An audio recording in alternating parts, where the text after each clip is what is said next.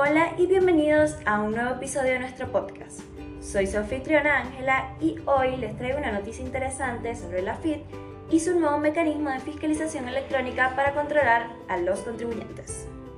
La Administración Federal de Ingresos Públicos ha implementado un innovador sistema de acciones de control electrónico, con el objetivo de incentivar a los contribuyentes a cumplir con sus obligaciones fiscales. Esta medida sustituye a la antigua Resolución General 3416-2012, que estaba relacionada con la fiscalización electrónica. Ahora, ¿qué novedades nos trae esta normativa? Entre las más destacadas encontramos que se establece un plazo de 3 a 15 días hábiles administrativos para que los contribuyentes respondan a los requerimientos de información, dependiendo del tipo de control realizado por la FIT. Para facilitar el cumplimiento de estos requisitos se pondrá a disposición el servicio Acciones de Control Electrónico en formato web.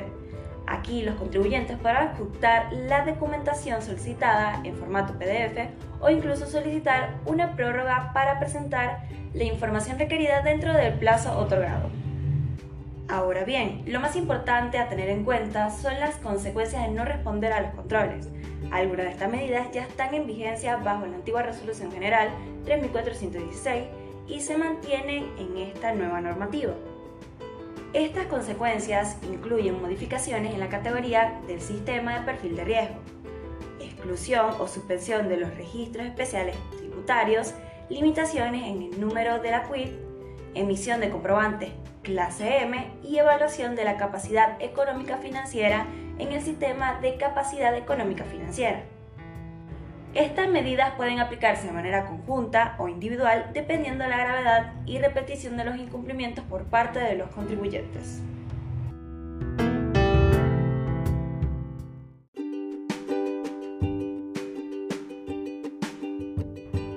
Hoy tenemos otra noticia interesante relacionada, esta vez con la moratoria provisional.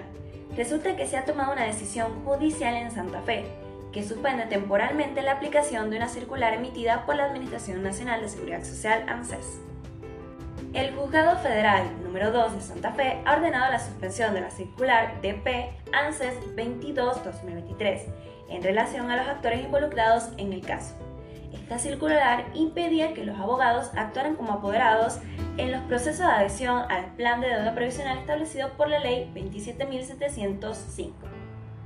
El juez encargado del caso consideró que esta circular en particular podría ser un ejercicio inválido por parte del ANSES, ya que excedía sus facultades y se adentraba en el terreno legislativo, abarcando más allá de sus funciones principales y regulando aspectos que no estaban relacionados directamente con el proceso de la moratoria en sí.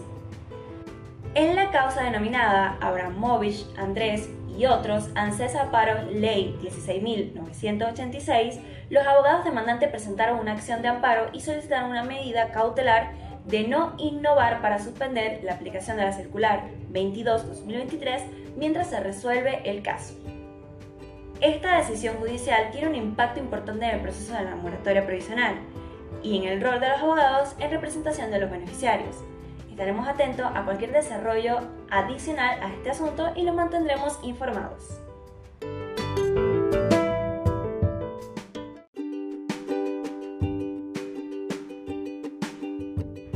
Llegamos a la última noticia de este podcast.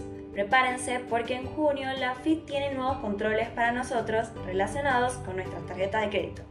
Sí, lo han oído bien. Según un informe reciente del INDS, las tarjetas de crédito siguen siendo uno de los medios de pago más utilizados. El consumo en supermercados ha aumentado un 3.8% en comparación con el año pasado y en autoservicios mayoristas ha habido un incremento del 0,1%. Y eso no es todo. El financiamiento de las compras con tarjeta de crédito ha aumentado en un 115% en promedio. ¿No es increíble?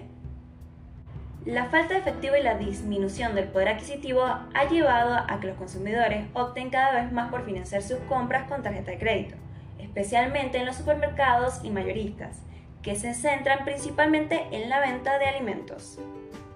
Ahora, aquí viene lo importante. Las entidades que administran las tarjetas de crédito deben informar a la FIC todos los detalles de nuestras compras.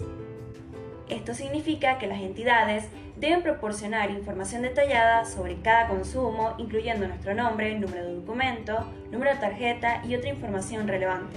También deben informar el monto de cada compra realizada, tanto en el país como en el extranjero, junto con otros detalles como el nombre del comercio y el código de rubro. Toda esta información se enviará mensualmente a la FIT, permitiendo así un mayor control y seguimiento de nuestros gastos con tarjeta de crédito. Y con esto concluimos el podcast de hoy. Espero que hayan disfrutado de las noticias y la información compartida.